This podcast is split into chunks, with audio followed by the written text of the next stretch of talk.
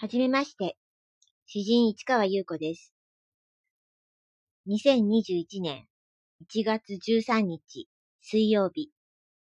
今日から毎日このラジオチャンネル詩人は囁くを続けていこうと思っています。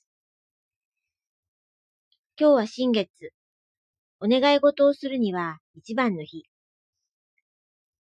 この詩人は囁くでいろんなことがつながっていったらいいなと思っています。